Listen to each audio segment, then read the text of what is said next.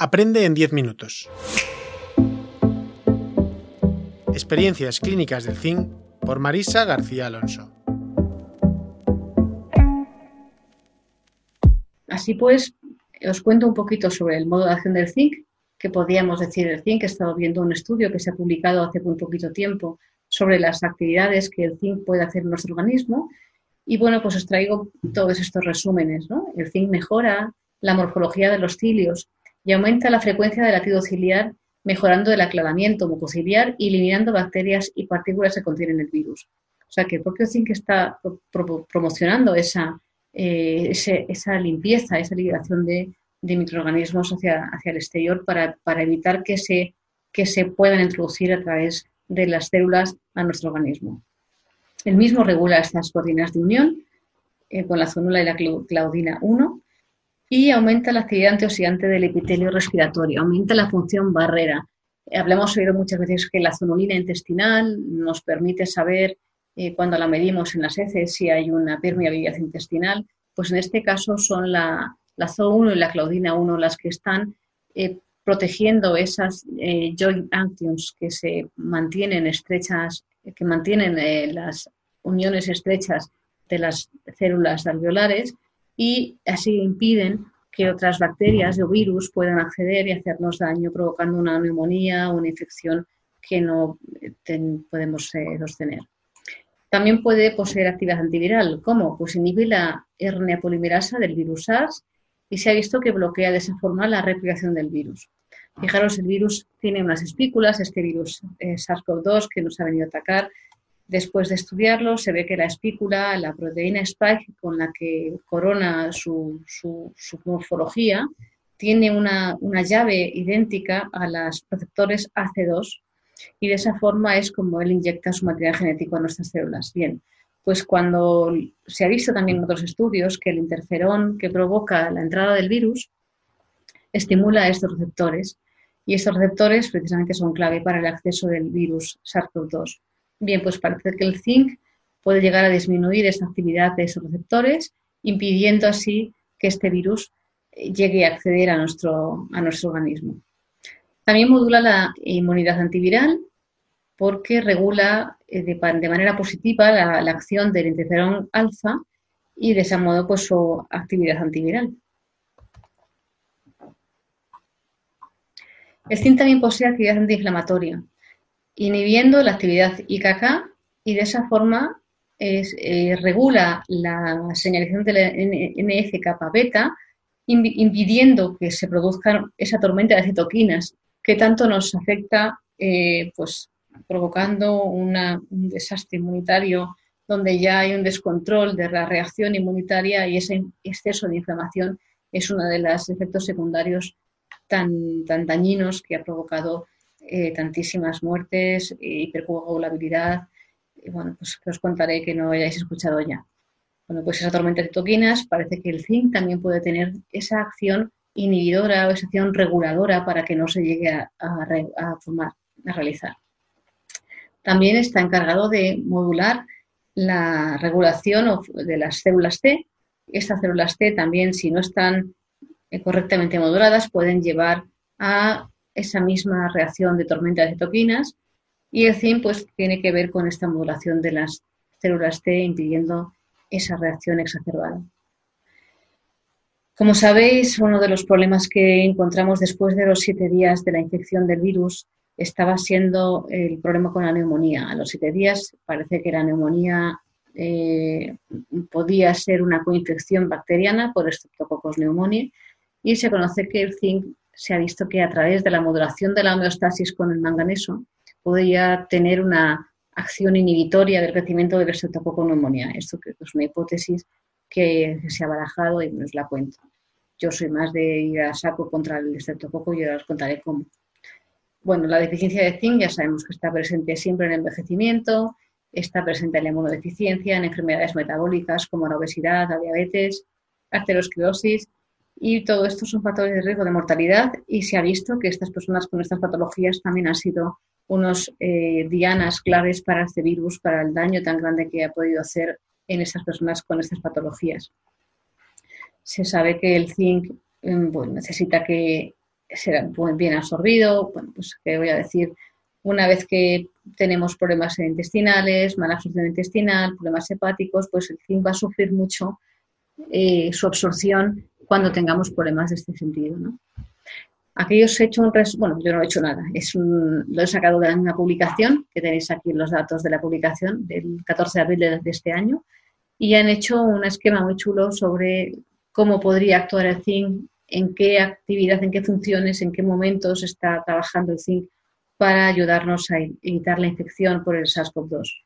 Bien, aquí lo vemos, como decíamos antes, reduciendo un poquito la expresión de los receptores AC2 y de esa forma inhibiendo la transcriptasa inversa, la transcriptasa, perdona, la, RNA polimerasa, inhibiendo la transcripción del virus y por ello su multiplicación. Eh, más abajo lo estamos viendo aquí, disminuyendo también la, la inflamación, modulando la NF-kappa beta y de esa forma evitando la tormenta de citoquinas.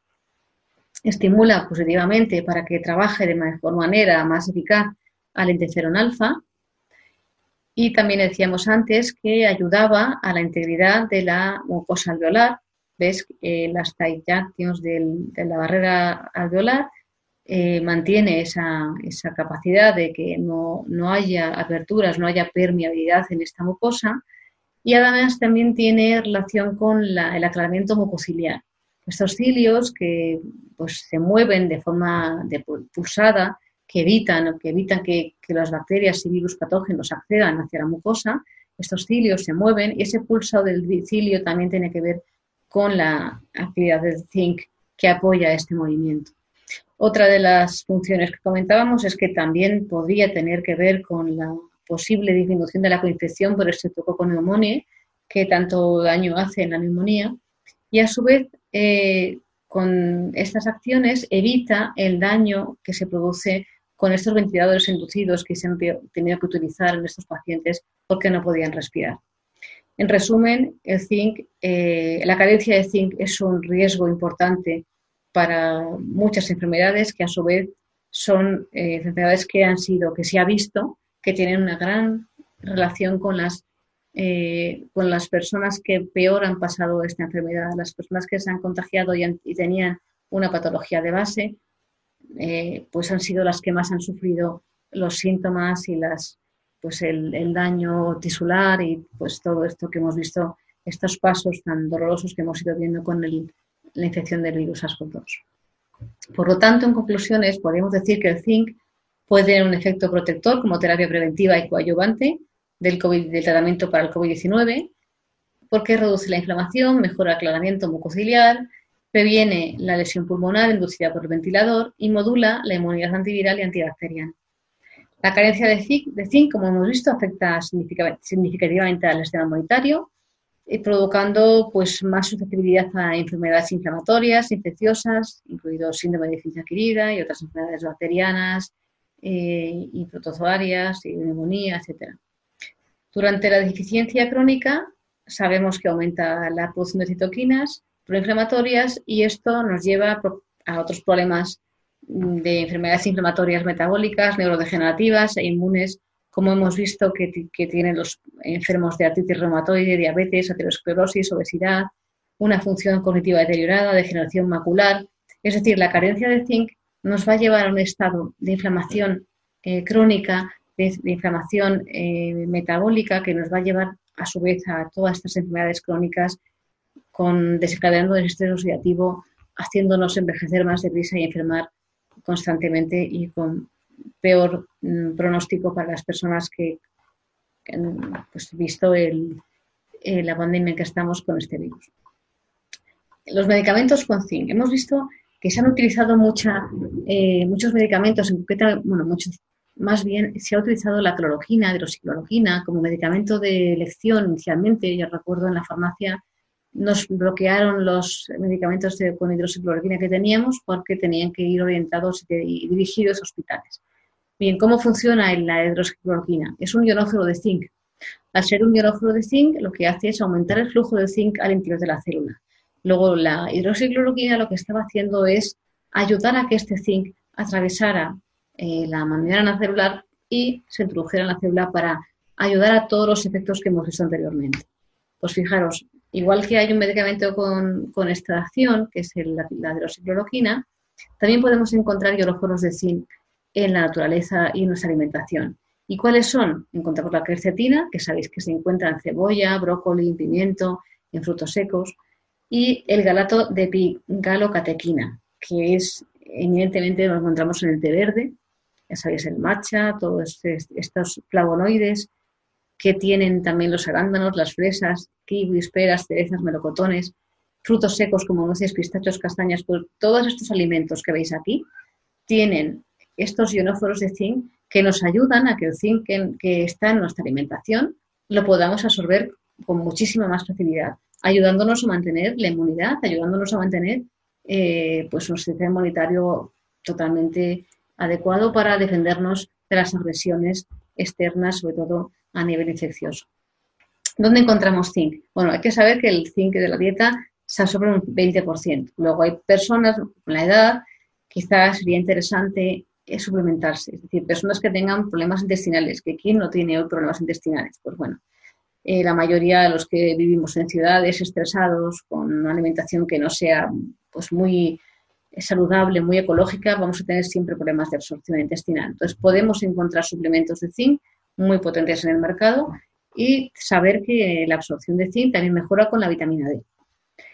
Eh, ¿Quién dificulta eh, la absorción de zinc? Pues agentes quelantes, por ejemplo, si estamos tomando alimentos congelados que ya llevan antes o alimentos que van procesados, pues vamos a tener una dificultad grande, aún mayor, de absorber el zinc.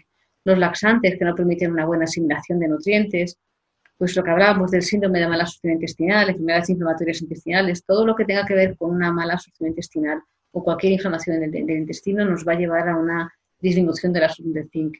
Y como habéis visto, es súper importante para que nuestra inmunidad esté trabajando adecuadamente. Alimentos ricos en zinc, pues semillas de calabaza, pipas de girasol, os he puesto unos poquitos, marisco, hígado, carne magra y nueces.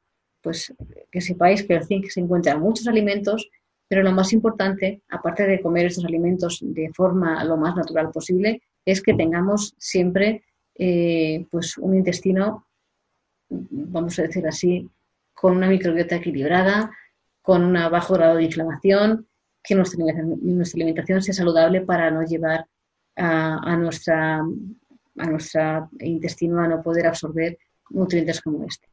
Si quieres más información sobre los cursos de la Escuela de Salud Integrativa, entra en www.esi.academy.